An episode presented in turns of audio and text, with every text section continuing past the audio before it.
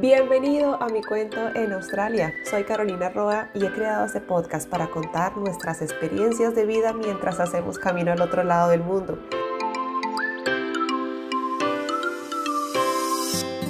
Cada episodio es una historia en la que compartimos, conocemos y aprendemos más sobre nosotros en este país. Comencemos.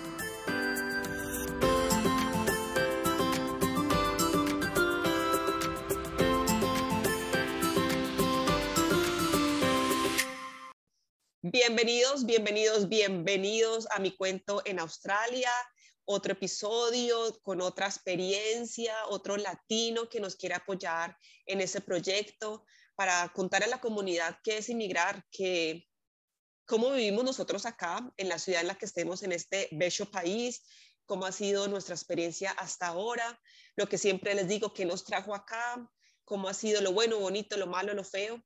Y hoy tengo un compatriota, un colombiano, León, que decidió emigrar a Australia, estar acá en este país y escogió como ciudad, tengo entendido, que Gold Coast. Entonces, León, bienvenido a mi cuento en Australia. Cuéntanos quién eres tú, cuántos años tienes, de qué ciudad de Colombia eres y qué te trajo Australia. Hola, ¿cómo estás? Bueno, no, primero estoy de verdad muy contento de poder compartir estos momentos con, primero con colombianos. A veces cuando emigramos es un poco complicado. Muchas personas como que tú las escuchas decir, como que estoy cansado de, quiero más bien compartir otras cosas o conocer otra gente, pero realmente yo en mi corazón siempre tengo los nuestros, nuestra gente, lo que nosotros somos. Creo firmemente en que somos más los buenos y bueno, estoy muy feliz de estar aquí contigo y pues contar mi cuento. Ay, León, muchas gracias. Ya me estoy acostumbrando a decirte León porque yo decía León, no, León. Bueno, León, ¿es tu nombre artístico o es eh, el nombre con el que lo bautizaron? ¿Cómo es? Bueno, yo no sé si sea católico, me imagino. Se me sale ahí la colombianada. Eh, Soy un católico, católico chimbo, diría yo. ya somos dos. Lo crean a uno como católico, pero después uno, uno decide cambiar esas, esas creencias. Pues no sé, ya las... las... Sí, pues sí, total. No es que sea algo que sea una ruta de vida, se podría decir, ¿no? Pero bueno, en eso nos crearon y tengo obviamente ciertas creencias espirituales, imagino que el catolicismo está ahí también, pero, pero bueno. Entonces, ¿tu, nombre es? Mi nombre, eh, Javier Fabián Zambrano Castro, nací en Bogotá, el 93, tengo 28 años, llevo dos años aquí en Australia, voy a cumplir dos años.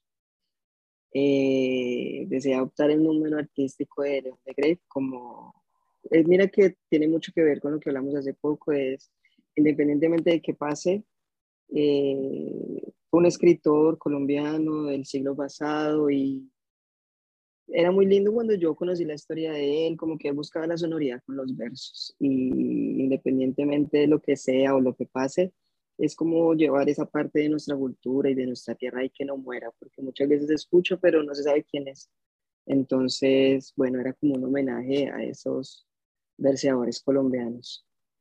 ¡Eh, qué bonito! Y bueno, arrancamos aquí hace como dos años.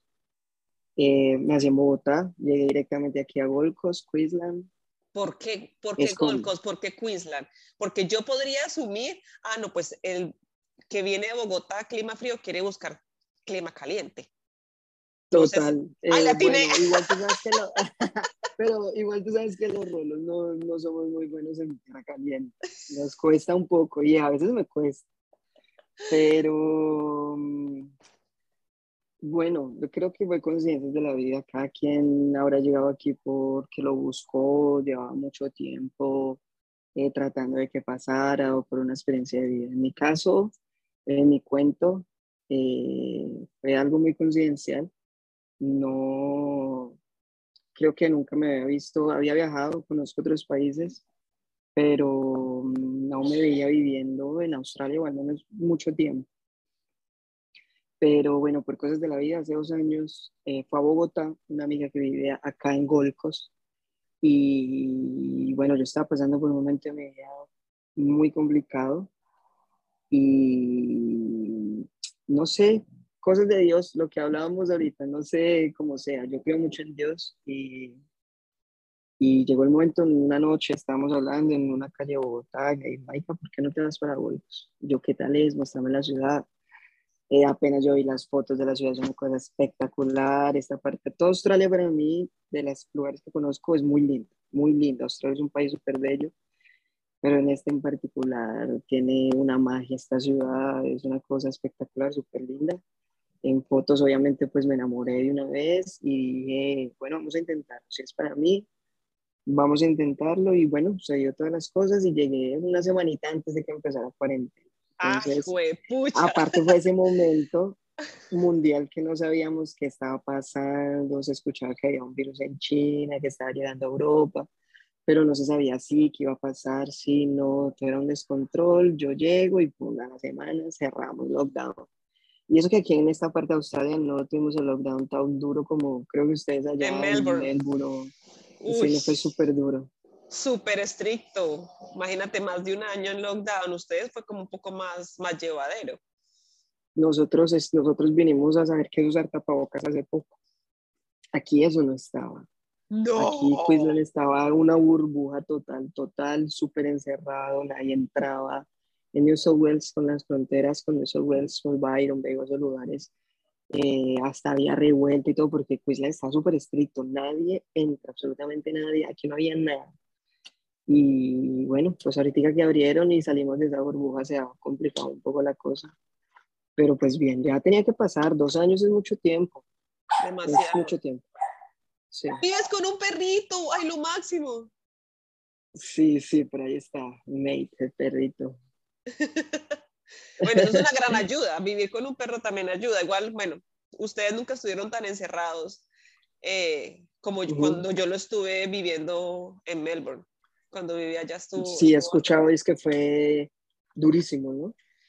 el primer, el primer encierro fue como, bueno, esto va a ser algo temporal, uno, dos meses, y así fue, como que en junio nos dejaron como salir, pudimos como tener otra vez vida afuera por un mes y luego sí nos encerraron y ya hasta hace poco que, bueno, yo ya no estoy en, en Melbourne, pero hasta hace poco que ya como que dijeron no más, o sea, tenemos que aprender a convivir con este virus, o sea, no nos pueden dejar encerrados pues para toda la vida fue muy duro. El segundo encierro fue mucho más porque tú no sabías cuándo iba a pasar, o sea, no sabías cuándo te iban a, nos iban a volver a dejar. Ah, es que ustedes no tuvieron solo uno, ¿no? Fueron muchos. Fueron ya perdimos la cuenta, o sea, tengo entendido que Melbourne tiene el récord de la ciudad con más lockdowns durante, durante la pandemia.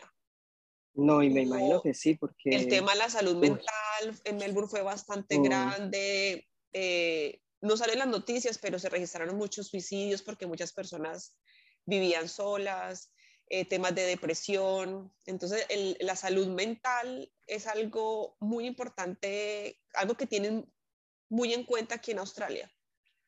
Y en Melbourne fue bastante delicado. Y sobre todo me imagino que es algo muy difícil de saber qué está pasando, ¿no? Porque si a ti te duele algo, bueno, vas al médico, sabes que te duele algo, pero en cuanto a las cosas mentales, creo que es tan difícil de diagnosticar y sobre todo hay un tabú todavía mucho en, en ese tiempo. Tú lo has dicho, no todos, eh, y, me, y, me, incluyo, no todos somos valientes al decir estoy yendo a terapia, porque a uno siempre le metían en la cabeza que ir al psicólogo es cuando uno estaba loco y ni siquiera es el psicólogo el que trata a los locos, entonces como no, no hay como esa conciencia todavía de que los psicoterapeutas, los psicólogos hacen una labor increíble para uno pues mantenerse como, pucha, eh, mantenerse consciente y tranquilo y saber manejar sus emociones. Entonces, en Melbourne sí fue bastante duro. Em, para las personas que pudieron como trabajar desde casa o que podían trabajar, fue normal porque al menos tú te podías mantener entretenido. Pero todas las personas que no podían hacer nada, que no podían salir y que estaban en su casa, empezaron a sentir lo que sienten muchas personas cuando, digamos, están privadas de su libertad porque cometieran algo que la sociedad no, no acepta, las personas que están en la cárcel, como que empezaron, se empezaron a sentir mal, eso fue, fue bastante duro en Melbourne. Fue, al mismo tiempo, muy, para, para, muchos fue una oportunidad de, una, esa crisis fue una oportunidad para, para crecer y los latinos, como siempre, los latinos empezaron a sacar emprendimientos en Melbourne y eso fue el boom porque sí, los latinos la sacamos del estadio en Melbourne con una cantidad de emprendimientos y entre la misma comunidad empezamos, empezamos a ayudarnos, pues si se podía o no económicamente. Muchos restaurantes empezaron a, a, darse cuenta que Melbourne es una ciudad que tenía demasiados estudiantes internacionales y que por el COVID se quedaron sin trabajo, por ende cómo pagar arriendo, cómo pagar servicios, cómo conseguir comida. La comunidad empezó a dar comida, a dar mercado, los restaurantes latinos empezaron a ofrecer almuerzos para todos los estudiantes. Fue, fue algo muy bonito que, que unió la comunidad. O sea, no todo, no, em, hablo por Melbourne, no sé cómo fue en las otras ciudades, pero Melbourne, que fue la más duramente golpeada, fue donde más se vio esa solidaridad. ¿Para qué? Fue muy bonito. Qué lindo, qué lindo. Bueno, León, León, Dios mío, con la ganas de decirte León. y llegaste, bueno, entonces tu amiga te mostró fotos de Gold Coast, te enamoraste, matado. Ah, bueno, entonces. Y por, eso tomaste, por eso tomaste la decisión, porque sabías dónde ibas a llegar, porque sabías que tenías una persona en esa ciudad que te podía tender la mano.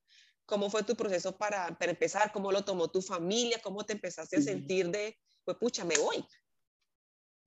Sí, bueno, no, eso fue un proceso, eh, como te digo, un, un, proceso raro porque no se esperaba. Normalmente creo, la mayoría de personas con las que yo hablo tienden, tienden a, a, hacer, a venir acá con una planeación bastante larga. Yo decidí venir acá y todo salió en 15 días, 20 días. Entonces fue un poquito eh, complicado en cuanto a eso primero, poder organizar las cosas para salir. No lo tenía yo pensado, pero eh, bueno, en ese momento decidí salir porque sí, creo que todos tenemos en la vida momentos y en ese momento de mi vida en Colombia, eh, por el entorno donde me encontraba, tal vez por las personas donde estaba, tal vez por decisiones que todos tomamos, mm, estaba en un punto que, que no quería estar, no quería eso para mi vida. Habían cosas que estaban bien, sobre todo mi familia, que pues la amo con todo mi corazón. Eh, yo tengo un hijo en Colombia, yo fui papá muy joven, a los 16 años, mi hijo tiene 11 años. Y ese proceso de hablar con ellos eh, creo que fue el más duro y sobre todo porque fue todo tan sorpresa, nadie se lo esperaba. Eh, pero yo dije, no, necesito salir del país porque eh, quiero salir de todo esto en que me he metido, quiero salir en todo esto que estoy y vamos a vivir una nueva experiencia.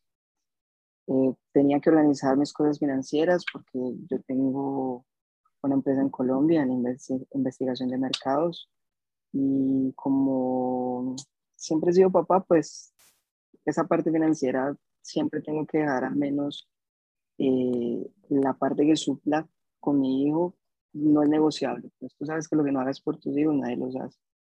Entonces tenía que dejar eso listo, organizar cómo debía hacerlo, hablar con él. Fue la parte más difícil en el aeropuerto, fue sumamente duro. Con mis padres también lo fue, con mi familia, con mi hermano. Eh, pero bueno, yo ya había vivido mucho tiempo desde muy niño fuera de casa, entonces un poco más independiente, igual a mi familia pues la amo con todo mi corazón y, y, creo que eso siempre va a ser duro para todos. Pero la parte con él creo que ha sido la más difícil y la más dura en todo momento. Creo que está conmigo en todo momento porque, porque es diferente, la relación con un hijo es diferente. Lo que no hagamos nosotros por ellos, no siempre solo el dinero, eh, hay muchas cosas que, que, y sobre todo en esa que los niños necesitan. Entonces, aunque tengamos ahorita las oportunidades de, yo recuerdo mucho cuando era niño que yo tenía un tío que vivía en España, nosotros vivíamos en Colombia, y para nosotros hablar con él, mi mamá, yo me acuerdo que hacíamos una cita para ir a Plaza Las Américas, en un centro comercial, poner una cita, que lo en el computador, el internet podía fallar, era todo un caos. Ahora yo puedo abrir el celular y puedo ya tenerlo en un segundo. Y eso hace las cosas mucho más llevaderas, pero igual hace falta. Nosotros los latinos necesitamos también ese sentimiento de estar ahí físicamente. Entonces creo que esa ha sido la cruz más difícil de llevar. Yo no venía a estar por mucho tiempo, como creo que le pasa al 99.9% de personas. Eh, venía nomás con una visa por ocho meses y bueno, pues mira, ya vamos para dos años. También cogió pandemia, cambió todo, pero, pero bueno, aprendiendo, aprendiendo. Está una aventura. Australia estamos tan lejos. Yo he vivido un tiempo en Estados Unidos y es otra cosa totalmente Australia. O sea, es otra cosa totalmente diferente. Y bueno, en ese momento decidí hablar con mis padres, con mi hijo, subtó pues de rato, entonces nos cogió como choqueados, como, como así te vas, para dónde tan lejos. Eh, pero dije, no, sí, lo necesito por todo.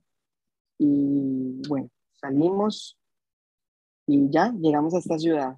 Después de cuatro días de viaje, estamos en la miércoles, porque Australia y Colombia quedan la miércoles. Sí. Escala Monterrey, México, Los Ángeles, tiene Golcos, como cuatro días de viaje, horrible. Eh, y bueno, ¿cómo te sentías cuando estabas en el avión y que estabas, bueno, estaba y se fue? Yo creo, ¿Cómo te sentías? literalmente yo creo que a mí me dio el COVID viniendo, ¿sabes? yo creo que a mí me dio el COVID porque fue horrible. Calcula ese momento que estaba pasando el mundo. Nos, nos subimos al aeropuerto en El Dorado, en Bogotá, todo el mundo ya tenía que tener máscara, estaba eso del virus de que todo el mundo decía, ¿qué es esto? ¿Qué es esta vaina? ¿Es verdad? ¿No es verdad? ¿Llegó acá? ¿Qué es esto? Bueno, ahí en Bogotá no se vio tanto. Llegando a México fue la primera vez que me hicieron con la pistolita midiendo la temperatura y yo, yo dije a, mí mismo, Marica, esto es real, o sea, esto es real, hay un virus por ahí. Ok, listo, y me empecé, no sé si fue que me sugestioné, empecé a sentirme como medio maluco, horrible. Y aparte todas las escalas en aeropuertos, entonces duré mucho tiempo en aeropuertos. Siete horas en México, cinco horas en Monterrey y un día completo en Los Ángeles. Y en Los Ángeles apenas yo entré, era la primera vez que visité Los Ángeles y me impresionó la cantidad de personas que habían y demasiadas personas asiáticas. Yo creo que era, no sé, muchísimas. Y en ese momento era que el virus venía ahí y ellas venían, todos los que no éramos asiáticos estábamos como que muy tranquilos y relajados. Pero ellos ya se les veía que venían súper precavidos, con máscaras, venían con todo porque ellos ya estaban viviendo eso.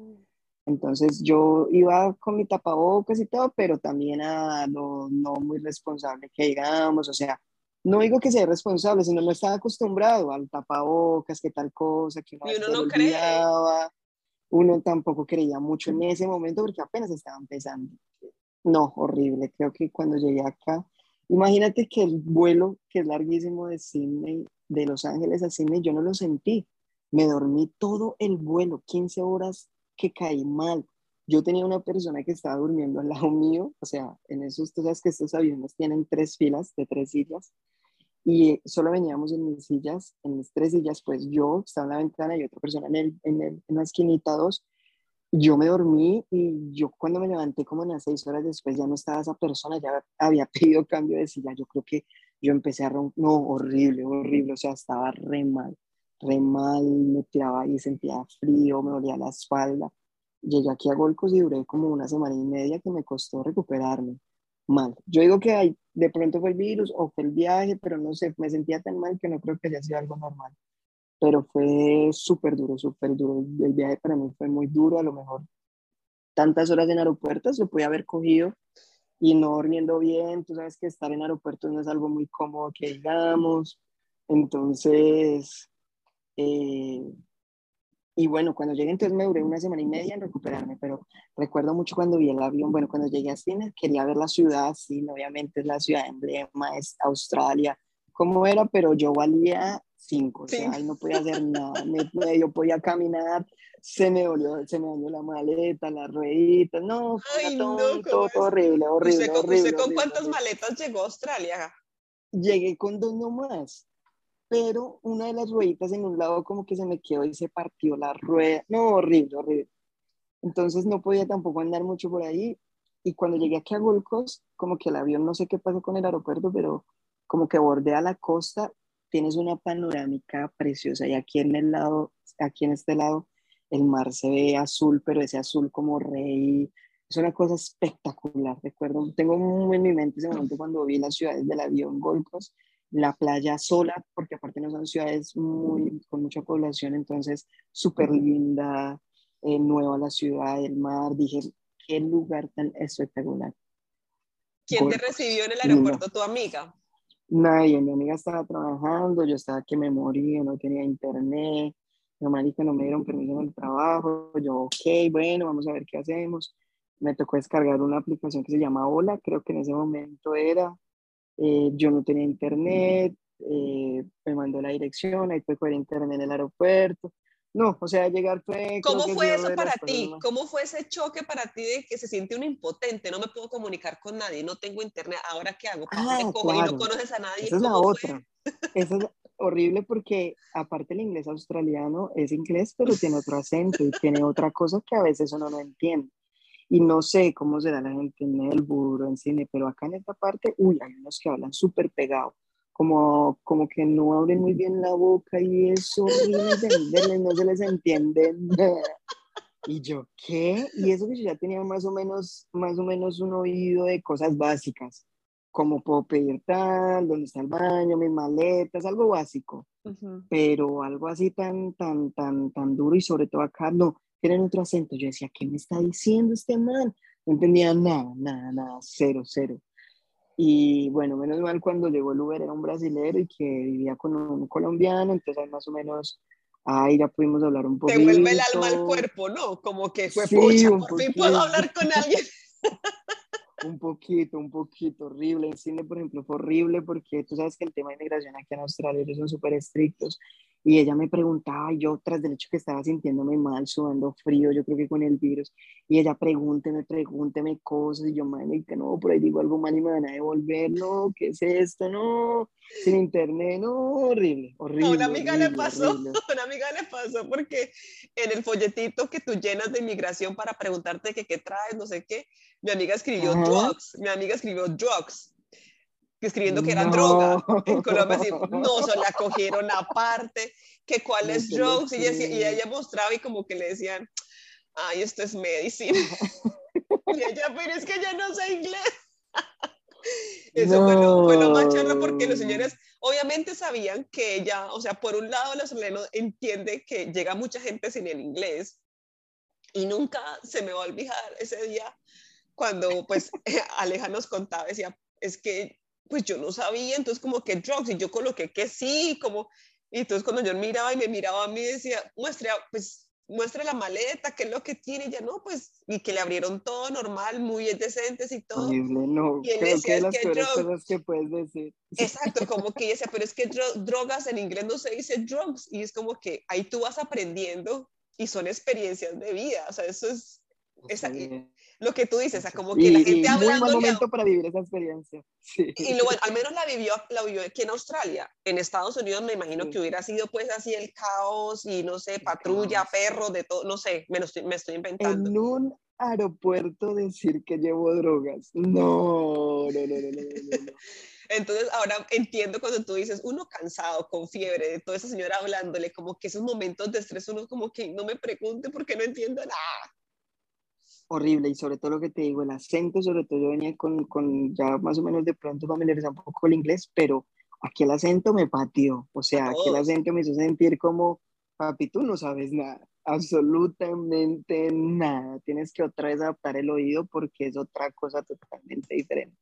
Totalmente todos, a uno siempre le preguntan, como, bueno, a mí me preguntaron y amigos que cuando decidieron venirse y que están en el proceso con, con las agencias, las agencias por general siempre le preguntan a uno, bueno, ¿y su nivel de inglés qué tal? Y uno siempre dice, no, bien, yo me defiendo. Bueno, sí. no, no sabes nada. A menos de que usted haya estudiado inglés desde los seis años y haya salido a un colegio bilingüe y domine el inglés, aún así esas personas les cuesta, han llegado y como que les ha, les ha, costado una o dos semanas adaptarse porque a uno le enseñan el inglés americano, el acento americano, a uno no le enseñan el british, no le, no le enseñan el acento scottish, no le enseñan el acento australiano, te enseñan el americano, que es el que uno ve en las películas de Hollywood. Entonces uno como que ya por ese lado, ah, pues yo entiendo. Pero cuando llega uno aquí a Australia, ¡ta! su cacheta, usted no sabe inglés. Total, total, total, me pasó exactamente igual. Bueno, León, ¿y tú a dónde llegaste a Golcos? A la casa de tu amiga. Yo estoy asumiendo acá. Bueno, llegué a la, sí, llegué a la casa de mi amiga. Mi amiga es una amiga que conozco hace muchos años en Colombia. Tenemos pues una buena relación. Llegué a la casa de ella y bueno, ahí fue el primer choque.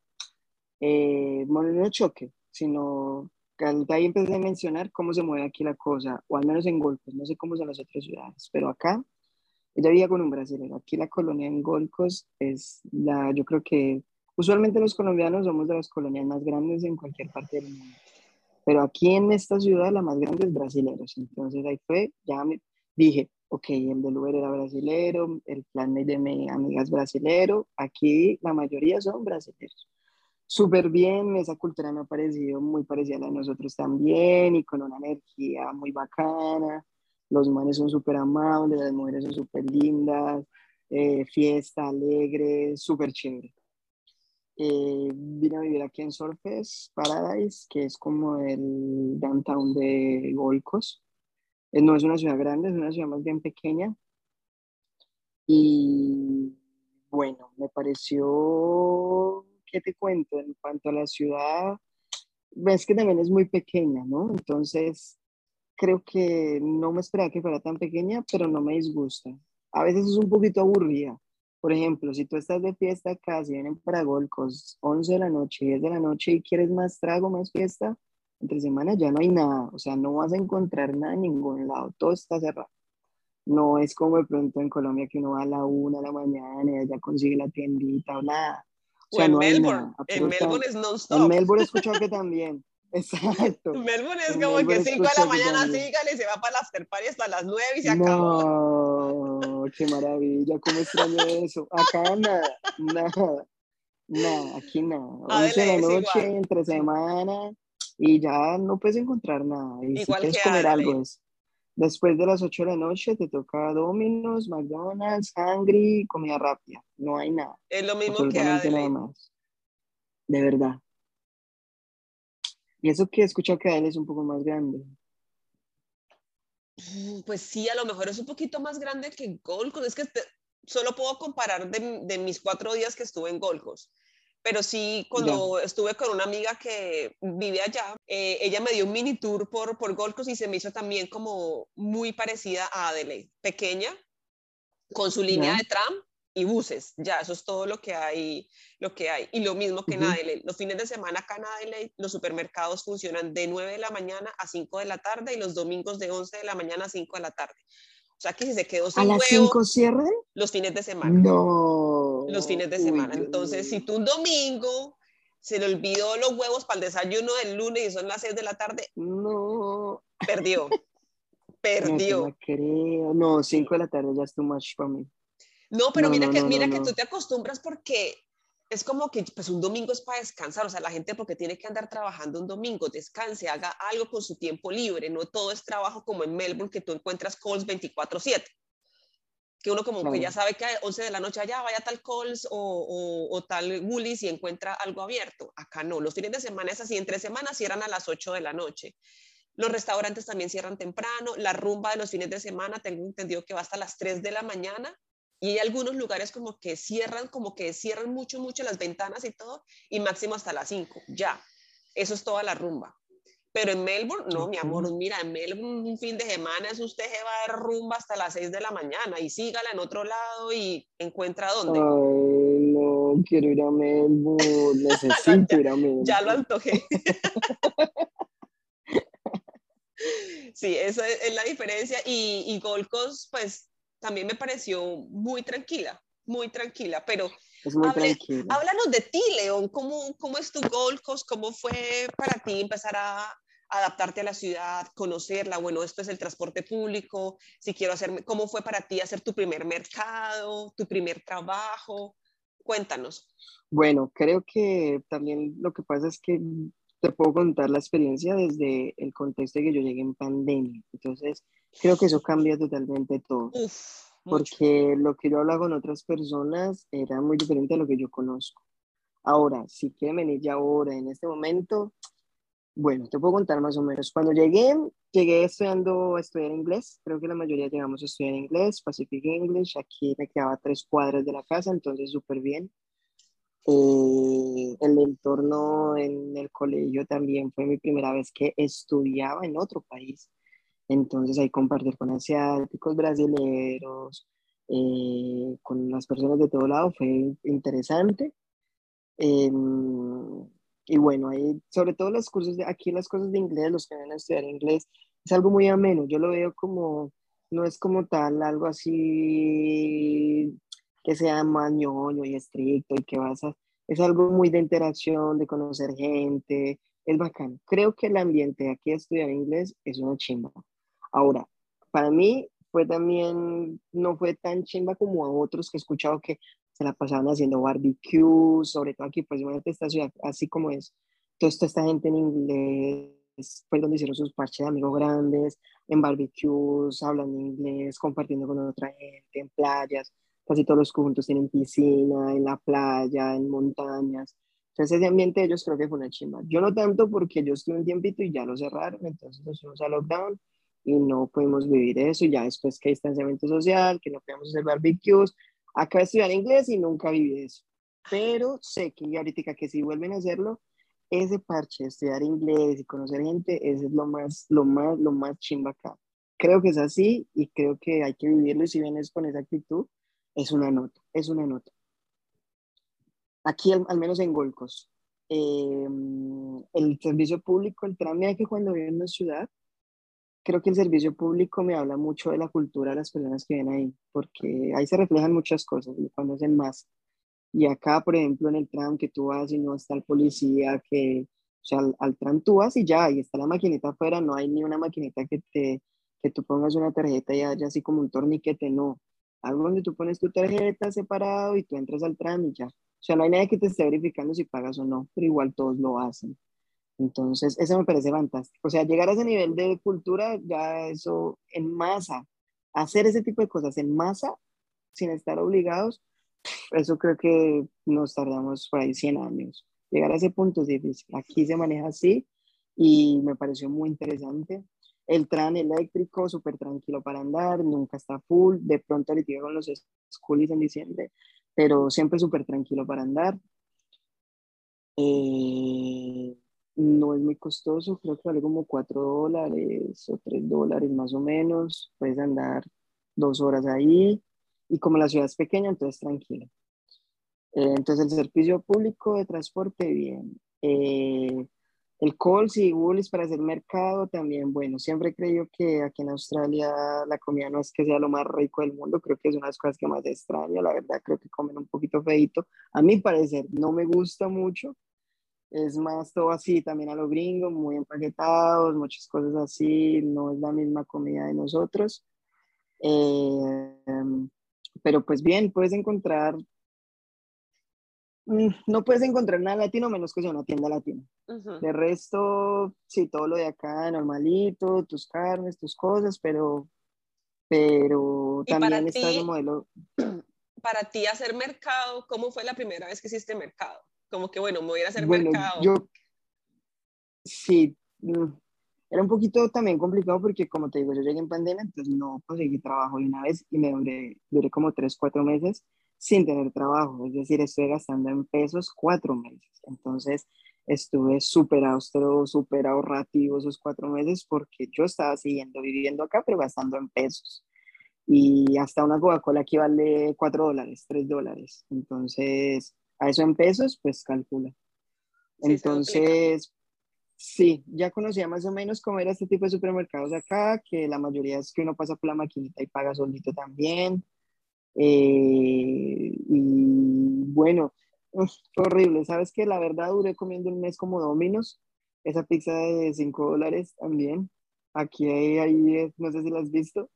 Bueno, sale pizza de dominos de 5 dólares. Ah, sí, sí, sí, a veces eh, es rica pero si no la come todos los días, es rica, no creo. rica, pero todos los días no, todos los días ya no mucho. pero mira que son cosas que uno no, cuenta, son cosas que uno no cuenta, que todos los días... Y todo eso pasa. Todo, eso, pasa, todo eso pasa, son todo cosas eso que a veces, pasa. Y son, es parte de la aventura, es parte de la aventura que estoy comiendo y sobre todos todo, los días dominos. Sí, Exacto, y sobre todo en que no sé cómo sean las otras ciudades, lo que te digo, pero acá, por ejemplo, como es una ciudad tan pequeña, he escuchado y antes de que yo llegara que conseguir el trabajo es complicado, es difícil. Entonces, y según tu experiencia, y según tu experiencia es complicado, porque cada quien habla según cómo le ha ido en el baile. Claro, es que digamos, mira, yo los tres meses estuve quieto, pero de ahí para allá, ahorita en Golcos hay demasiado trabajo, o sea, mucho, mucho, mucho. Y yo le pregunto a la gente, siempre ha sido en todo, en restaurantes, en hoteles, en construcción. todo, absolutamente. Construcción, en escuelas, en todo, en todo lado tú ves, eso por ejemplo no se veía, yo me acuerdo que yo duré tres meses mandando el resumen a todo lado, venga por favor, necesito trabajar, no, no hay nada, y aparte que empezó el lockdown, nada, todo quieto. Y yo le preguntaba a la gente, y no, sí, yo duré seis meses, fue ocho meses complicados, eh, haciendo mercado y uno comiendo en casa lo que pudiera en cosas de pastas, cosas baratas. ¿Por qué? Porque es que no había trabajo. Y después, en este momento, a tú, o sea, tú le preguntas a cualquiera y rechaza los trabajos. Ya, por ejemplo, nadie trabaja por menos de 25 dólares la hora. Y en ese momento había gente que trabajaba tres horas por 50 dólares. Entonces ahorita, ahorita está todo mundo, todo mundo necesita gente, todo mundo necesita gente. Creo que este es un buen momento para los que quieran venir porque al menos en cuestión de trabajo está muy fácil encontrar, muy fácil encontrar trabajo. En todo lado, en todo lado. Pero no era así antes. No sé cuánto se demorará de pronto en volver a sus índices normales, pero en este momento en trabajo, Golcos está muy bien, muy bien. Todo el mundo necesita, todo el mundo necesita. Estados Unidos, Australia. Yo creo que estos países son muy lindos, están en otro nivel ya más que nosotros, pero tienden a consumirlo mucho a uno que todo sea trabajo, por lo que todo es tan rápido, todo es semanal, eh, todo es muy rápido. A veces se, se, se pierde uno en ese día a día en decir, marica, ¿yo qué quiero para mí? O sea, ¿qué quiero también hacer para construir yo como persona?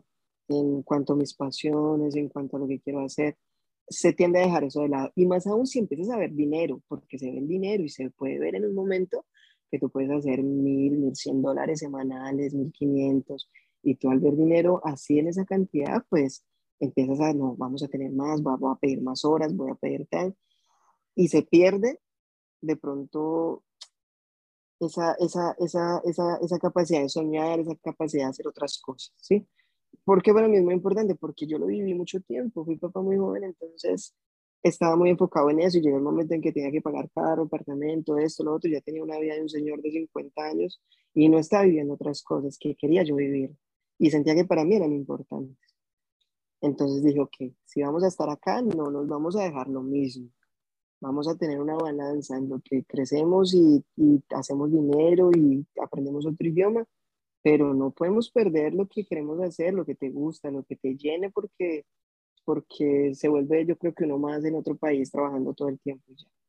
Te entiendo. Es muy difícil porque lo que te digo, el dinero, las horas, a veces uno no, más bien ya si veo dinero, entonces voy a comprarme tal cosa, tan, está muy bien, pero yo en ese momento de mi vida ya lo viví, también perdí mucho tiempo por querer comprar más cosas y quería vivir otro tipo de cosas.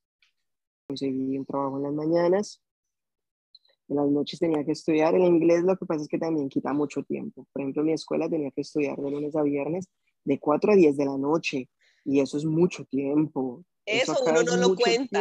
Eso uno no lo cuenta en las redes sociales. Uno cuenta que la está pasando bueno, pero uno no cuenta que en las noches clavadito estudiando inglés. Todos los días. Y tú sabes que si uno no estudia, te sacan. O sea, si te pones a joder con el attendance, te joden.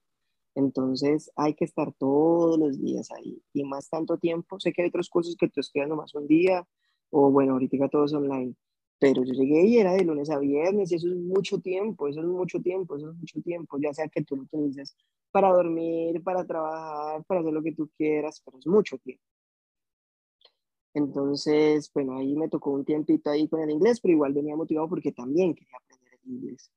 Entonces dije, bueno, vamos a organizarnos en poder hacer Mm, trabajar en las mañanas y los fines de semana, que es súper bueno porque pagan más, esa es la otra, si van a venir acá el fin de semana, algunos trabajos pagan más. Entonces te puedes organizar entre en las mañanas y, el, y en el fin de semana Y ya cuando salía del inglés y tenía eso, decía, ok, vamos a dedicar lo que me gusta. Siempre ha sido la música desde muy niño, en mis pasiones. En Colombia alcanzamos a hacer cosas grandes que para mí eh, han sido algo que me llena en cuanto a todo. Yo creo que cada quien debe tener algo y, y ojalá el que no lo tenga o no lo haya encontrado, tiene que encontrarlo porque eso te saca de la vida real. A veces es un poco no fastidiosa, sino el trabajo, dinero, tan, necesitas otro tipo de cosas para ti. A veces gente yo creo que ni sabe qué le gusta, esa es otra cosa y eso también ni se conoce. Entonces, y bueno, vamos a tratar de organizar el tiempo así, gracias a Dios lo puede hacer, entonces trabajamos unos días en las mañanas, en los fines de semana y ya como salió el inglés tarde-noche, entramos a producir música. Eh, y bueno, ese es más o menos el día a día. Eh, la música también es algo que si se maneja como yo lo estoy tratando de manejar, te quita mucho tiempo, nomás tú en hacer una canción te puedes durar 15 días, un mes, hasta más. Y ahorita el business musical, tú si no sacas una música en tres meses, dos meses, pues no hay nada, hay que ser constante. Aparte de la producción que la hacemos desde cero, las reuniones con el productor y estudios, eh, la creación desde cero, desde la, música, después de eso hacer el material visual, después de ese material visual edición, sacarlo, es todo un proceso. bueno, pero espérame que usted se me está adelantando acá perdón, la Perdón, perdón, no, no, no, no, no, yo, a mí me encanta. Pero bueno, en últimas, en últimas, el día a día es ese, yo creo. Musical. Eh, y yo lo organicé así, para mí. Hay obligaciones que tenemos que hacer eh, en trabajo, ahí estamos súper firmes, estoy aprendiendo el idioma pues todo el tiempo, igual donde uno se rodea lo aprende. Y a la fiesta le bajé mucho, era una de las cosas que me quería alejar de Colombia. Sentía que estaba en un momento que... que la farra, la farra. Es lindo, digamos, la fiesta, la fiesta a veces te lleva a hacer cosas que, que no... O sea, está bien, es rico, pero hay que tener una balanza. Y también ese entorno es un poquito pesado y y en el entorno que yo me sentía no era algo que quisiera estar ahí por mucho tiempo. Entonces también de medio un break aquí para desintoxicarme, para dejarme un poquito del alcohol, de ese tipo de cosas, para, para un break para mí, aunque obviamente lo hago y si va a salir de fiesta acá, me he pegado unas, aquí la fiesta en Golcos, eso sí, cosa impresionante, es muy buena, entonces obviamente lo hago aún, pero quería otro tiempo para mí en otro tipo de cosas. Entonces trato de hacer eso. Estoy muy metido también en el cuento de meditación. Era algo que quería hacer, pero en, Bogotá era muy complicado por todo. Acá por el ambiente, la playa, el lugar, estar tranquilo. Como que ese tipo de ejercicios de yoga, de meditación conmigo, era algo que quería conocer y aquí lo he hecho al 100%. Entonces, eso le dedico una parte a la semana eh, trabajo y música. Ese es el mío el día a día. día. Ve. fiestas ya dejé un poco, ya dejé un poco las fiestas también por lo mismo. Tenemos un parche aquí en Golcos que se llama Golden Mike. Yo creo que algunos van a escucharlo. Un saludo para todos los de Golden Mike. Es unos manes que aman la música, son unos raperos de corazón y sobre todo, yo he estado en la música desde muy niño, impregnado musicalmente, pero esta es la primera vez que me encuentro con las culturas de otros países y eso al menos es musicalmente, es, es, es o sea, es, es, como tú entrar a un diversity para un niño, porque todos tienen cosas diferentes, todos han aprendido cosas diferentes, todos lo hacen diferente. Entonces nos reunimos los, el, los viernes cada 15 días, cada 8 cuando podemos, en el PC Park, que es un lugar aquí cerca de Miami, y es un lugar de skate, de rampas, pero va el DJ Sebas, eh, ponemos, él pone todos los equipos, micrófonos, rapeamos, sacamos la música que hay, bueno, hay esto, compartimos. No, es ¿Cuántas, culturas, ¿Cuántas culturas se reúnen ahí en, en Miami?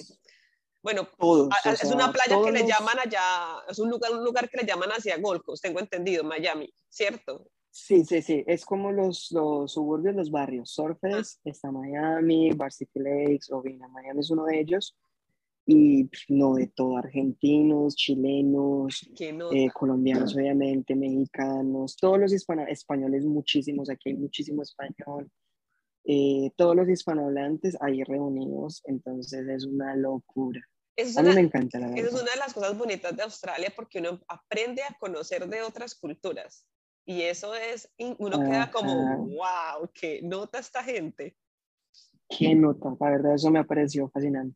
Y siento que musicalmente también ha enriquecido muchísimo. Eh, cuando hacemos música no la compartimos, bueno, mira, tan, qué tal cosa, mira, estoy haciendo tal. Entonces es un parche bacán. y tengo mucha suerte porque no hay en, en otro lugar de Australia, solamente aquí en Gold Coast. Bueno, ya estamos hablando en el tema musical y antes de que empezáramos a grabar, pues yo te conté que más o menos eh, miré así de rapidón tu, tu Instagram, bueno, yo le digo Instagram, tu Instagram, eh, y, y, sé que estás encaminado en el tema musical, que te gusta cantar, que has sacado sencillos, que has hecho presentaciones en Colombia y que lo estás ahora, estás como con ese mismo camino aquí en Golcos. Y te contaba también que hay una persona en Melbourne que se llama Sebastián Lugo, que es un colombiano que empezó haciendo basking y basking es empezar a cantar en, en, las calles en Melbourne, que es un episodio que lo pueden encontrar en, en el podcast, se llama Haciendo basking en Melbourne. Y al igual que tú, su carrera y su pasión es la música. En tu caso, León, ¿cómo ha sido seguir tu carrera en otro país, conocer otra gente? ¿Qué tanto ha influido eh, en el tema musical? No conozco cuál género cantas, no conozco tu estilo, porque a mí me gusta conocer a los invitados a medida que vamos grabando el episodio. A mí no me gusta hacer ninguna investigación previa porque la idea del podcast es conocernos ahí de primerazo. Entonces, ¿cómo ha sido para ti eso musicalmente? Salir de Colombia donde, no sé, tenías como como todo planeado y ahora llegas a Australia y encuentras con este boom, pundón de culturas y que tú mismo lo has dicho, como que encuentro un poco ¿no? de influencia argentina, chilena, mexicana, brasilera, española. ¿Qué, ¿Cómo ha sido para ti como eh, esa, esa parte musical en otro país? Bueno, estando acá antes de tomar la decisión de hacerlo, retomarlo, porque yo ya lo tenía en Colombia, pero pasaron mil cosas de mi vida y se paró por cinco años. O sea, que un álbum que se llama Nacer en Colombia, lo paré y duré como cuatro años hasta que volvimos otra vez aquí a retomar. Entonces, bueno, en esa reflexión que estaba decía, bueno, vamos a intentarlo, vamos a hacerlo, ¿qué es lo que me motiva a hacerlo? ¿Qué busco esto? Y bueno, no, llegué a la conclusión que solamente quería explorar eso de niño, que me llevaba la música, a pedir una guitarra, en mi casa no había músicos, a pedir un Disman, un Walkman. Esa curiosidad, esa curiosidad era la que quería sentir plasmarla, hacerla, no esperar nada eh, más allá de que hacer lo que, que, yo esté haciendo me gusta, ¿sí? Creo que si esperas eso, no te quitas. ¿Por qué? Porque sobre todo en estas cosas de artes o en las cosas que no es como un trabajo que tú haces y lo haces tienes una remuneración, tienes que esperar y cuando es mucho esfuerzo, por ejemplo, haces una canción y te quita todo el esfuerzo, te estresas, peleas con todo el mundo, cómo hago, todo es un esfuerzo descomunal, pum, lo sueltas y obviamente en la cabeza de todos los que hacen esperan que pase mucho y no va a pasar nada, es muy probable que no pase nada, lo más probable es que no pase nada. Y cuando ves que no pasa nada, es ahí que te quitas, porque dices tanto esfuerzo para qué. Entonces, cuando estaba haciendo, cuando decidí, vamos a hacerlo, sí, ¿qué es lo que me gusta? ¿Qué es lo que busco con esto? Simplemente eso, esa curiosidad que siempre he tenido, plasmarla. Y eso, y eso hace que no te quites, porque no esperas nada, simplemente tú sacas algo y ya estás pensando en otra cosa mejor o en otra idea que tienes, en otra cosa. Puede que pasen mil cosas, ojalá, puede que no pase nada, ok, pero lo que estás haciendo es explorándote, conociéndote, y eso hace que no te quites, porque no esperas. Entonces, estoy en ese proceso, en ese momento, creando música, haciendo música desde cero, eh, produciéndola, haciéndola también con un material visual. ¿Qué género musical es? Porque géneros hay montones. sí, hay montones. Es una mezcla, yo creo que tiene su base lirical, es yo creo que un R&B, un hip hop, rapeamos, eh, pero es muy melódico, eh, tratamos de usar sonidos de todas las maneras posibles, eh, en cuanto a instrumentalización, guitarras, violines, tiempos. Es como esa exploración, lo que te decía, esa exploración de, de que también cuando hablamos con el productor que no quería que sonara igual, muchas veces cuando se hace música tiende a sonar igual la cada cosa que haces y, no quería que se genera eso, como tratar de buscar un sonido de nosotros. Y bueno, ahí va entrando. Lo que ha salido me ha gustado, me ha parecido interesante. Hay unas cosas sociales también. Yo creo que cada, alguien que se dedique o haga algo que sea hip hop o rap, eh, tiene que hablar algo social porque esa es la esencia de donde nace. Y con Colombia, siendo colombiano, tengo insumos para hablar y las cosas que me disponen, ya te imaginarás. Entonces, eso no es problema. Y bueno, el año pasado salimos más o menos en agosto, empezamos a sacar cinco temas en el año. Espero ya sacar el otro en unos ocho días que tenemos listos se viene otro plan de trabajo con otro tipo de, o sea, lo que teníamos es solo música yo, de aquí se vienen los featuring, tengo unos con todos los muchachos que están acá, chilenos, argentinos, entonces yo creo que va a salir algo ahí muy interesante. Tú quieres hacer música y eso por, tu, por eso que te apasiona, pero en temas de Australia, ¿cuál es tu proyecto? ¿Te quieres quedar en Australia o es algo temporal? ¿Te quieres llevar a tu hijo para Australia? cuáles son tus planes ya en, hablando pues de, tu vida en este país, qué quieres hacer, qué, otras cosas te motivan. Eh, bueno, no sé, es muy buena pregunta y créeme que no la sé. Y es válido no saberlo. Sí, sí, no lo sé, no lo sé. Hay cosas buenas, muy buenas, porque es un país que no puedes Mira, así te vayas con millones de dólares a Colombia, hay cosas que no puedes comprar, como la seguridad, como estar con tu celular a la una de la mañana en la calle, por ejemplo. Te iba a preguntar, yo tengo, eh, tengo varios amigos que, que han sacrificado el hecho de ver a sus hijos crecer. ¿Cómo ha sido para ti como papá estar lejos de tu hijo por estos dos años, durante estos dos años? ¿Cómo has manejado eso? Mm. Lo he tratado de manejar de la mejor manera en, utilizar las herramientas tecnológicas. Creo que eso es todo. Si no tuviera eso, no sé cómo lo podría soportar. Pero si tú me preguntas, no estoy dispuesto a sacrificar más. O sea, si estoy con mi hijo acá, podría quedarme, si no, no. Es importante para mí. Entonces, si, es, si lo puedo hacer así, sí, si no, es lo más probable que no, no me quede. obviamente sé que Colombia otra vez me va a re duro, amo mi país, pero por ejemplo Bogotá el tráfico es una miércoles, todo en Bogotá tú para moverte cinco minutos te demoras una hora, es el tráfico es una mierda, la seguridad, todo sé que otra vez acostumbrarse es complicado, pero pues en este momento no me siento como listo para ese sacrificio de estar sin él. Es importante también para mí. Hay gente que de pronto también lo hará y lo respeto. Cada quien tiene sus prioridades, cada quien tiene sus cosas y cada quien tiene que vivir, tratar de vivir feliz, porque si tú no eres feliz no puedes darle felicidad a los demás. Pero para es algo muy importante. Tenemos que ayudarnos nosotros primero, porque si no nos ayudamos primero no podemos ayudar a los demás.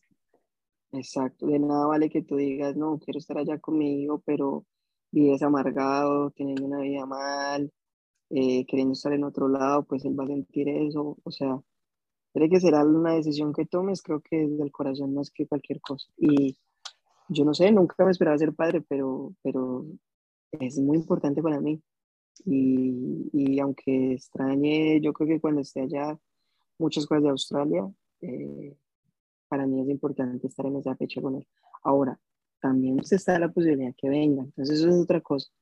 Creo que el match perfecto sería que viniera. Eso ¿Sí me a entender? Y eso uno le emociona. Si pudiera escoger, sí, sí, por él, que aprende inglés desde pequeño, uno no sabe esa importancia, esa importancia que sea el inglés. Si todo el mundo lo dice, hay que aprender inglés y tal, pero, pero esos quedan palabras, pero a la hora del té, no, eso puede hacer la diferencia total, total y más uno es de niño y se puede brindar esa oportunidad, hazlo, hazlo desde muy niño porque después es una mierda, es mucho más difícil.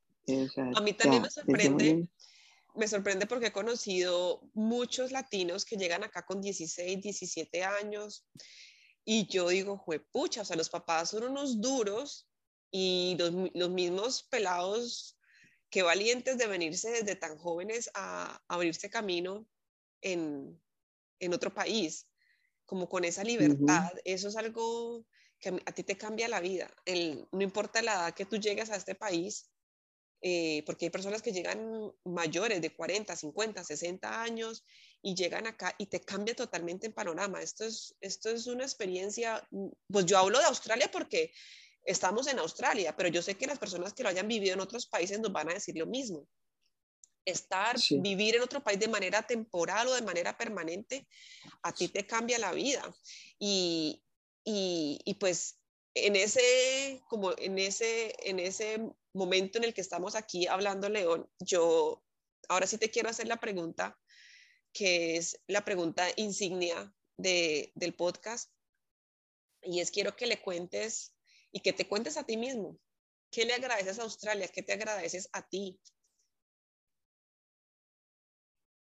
Uy, ok. Tranquilo, tómate tu tiempo, no importa. Mira, pues mira, no, de Australia sí, yo personalmente sí le agradezco. Puedo, pudo, haber sido Australia, puede haber sido otro país, lo que sea, pero fue Australia y, y en el momento que yo salí, eh, lo necesitaba y a lo mejor este país pude encontrar lo que mi mente quería, lo que te digo, entrar en ese momento para mí, de mi meditación, de mis cosas, de mis pasiones, me lo dio. que en otro país no lo hubiera hecho. Y eso quiere decir que si pude hacerlo es porque encontré estabilidad económica, encontré una estabilidad de un lugar lindo donde vivo, eh, sí, y me lo dio. Entonces, creo que, que sí, para mí, para mí fue un salvavidas en muchas cosas, porque lo pude hacer. No, no, no, hay cosas que uno sabe cómo, que quiere, pero no sabe cómo. Y acá en última manera lo pude, lo pude y lo voy haciendo. Entonces, creo que, que eso se lo agradezco a Australia. Se pudo hacer las dos cosas y se ha podido hacer lo que, lo que he querido hacer. Y, y eso no es fácil de encontrar, porque la vida como tal es dura y puedes en otros países tienes que al menos que trabajar todo el tiempo, 24 o más problemas, otras cosas, pero acá lo puede hacer.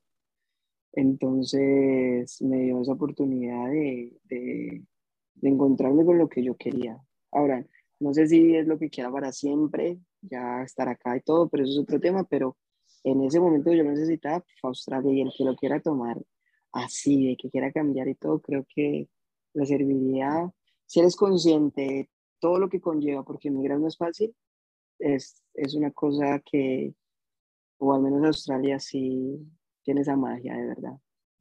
Y eso se lo agradezco. Ay, León, muchas gracias por tus palabras. Sé que a muchas personas eh, les va a servir tu cuento.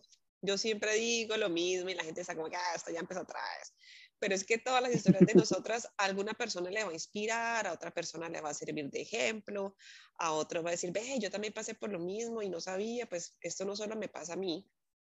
Y es bonito, es bonito compartir nuestras historias de vida, compartir nuestros logros, eso, eso me parece chévere y, pues por eso, para eso está mi cuento en Australia, para que entre todos los latinos nos contemos nuestro cuento, cómo nos conocemos, cómo nos conectamos. Mira, tú estás conectado con un montón de hispanohablantes en Gold Coast que tienen mil cosas por contarnos también y es algo maravilloso y tú lo estás haciendo a través de la música, otras personas lo hacen a través del baile, otros a través de la cocina, a través de los grafitis todos vamos encontrando como nuestro medio, nuestra pasión, nuestro hobby, nuestro propósito de vida que nos permite conectarnos con muchas más personas y esparcir esa luz. León, déjanos tus redes sociales, la gente que quiera, que les guste la música que, que tú produces, dónde la pueden encontrar, cuéntanos porque pues yo no tenía ni idea que tú eras, que estabas en el, en, en el, en el tema musical y siempre que, que, que, voy entrevistando y que voy teniendo invitados al podcast, me encuentro con gente que tiene proyectos, que tiene cosas y qué bonito poderlos dar a conocer. Entonces, porfa, cuéntanos del tuyo. Chévere, no, claro, estamos también en redes sociales, León de Grey,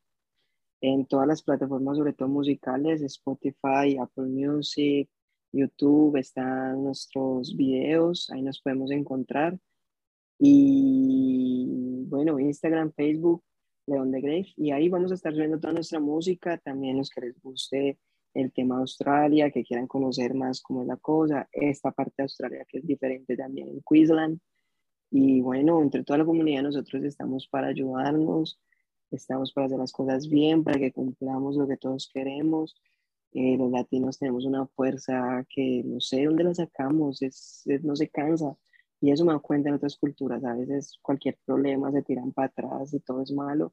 Y nosotros no, no sé si es que todo ha sido tan, tan nuestro, nuestro entorno, todo es difícil que nosotros no nos quitamos fácil. Entonces, eso es muy bueno y si nos podemos apoyar, pues muchísimo mejor. Muchas gracias, León, por tu tiempo. Por bueno, aquí tienes un amigo. Gracias. entonces. Gracias por sacarte tu tiempo libre para apoyar este espacio, para compartir tu luz. Y a los que llegaron hasta el final, muchísimas gracias también. Ese es el cuento de León, otra historia para que ustedes sepan cómo es emigrar, qué es vivir en Gold Coast, nos, que tantas razones que hay para, para salir de nuestro país a aventurarnos y hacer un nuevo camino. Entonces, ahí quedan ustedes con, el mensaje con la luz que nos dejó este colombiano que está haciendo música también en Golgos y que se conecta con otras comunidades, me parece súper lindo. Nos vemos en un próximo episodio. Muchísimas gracias. En, en el resumen del, de Spotify les vamos a dejar toda la información de León para que se pongan en contacto con él también. Si ustedes están en el tema musical, le pueden, supongo, León, que te pueden preguntar consejos y de todo. Y claro que sí. Entonces, ahí nos vamos conectando, nos vamos conectando. Muchas gracias, gracias, gracias, gracias. Nos vemos en un próximo episodio. Chao, chao.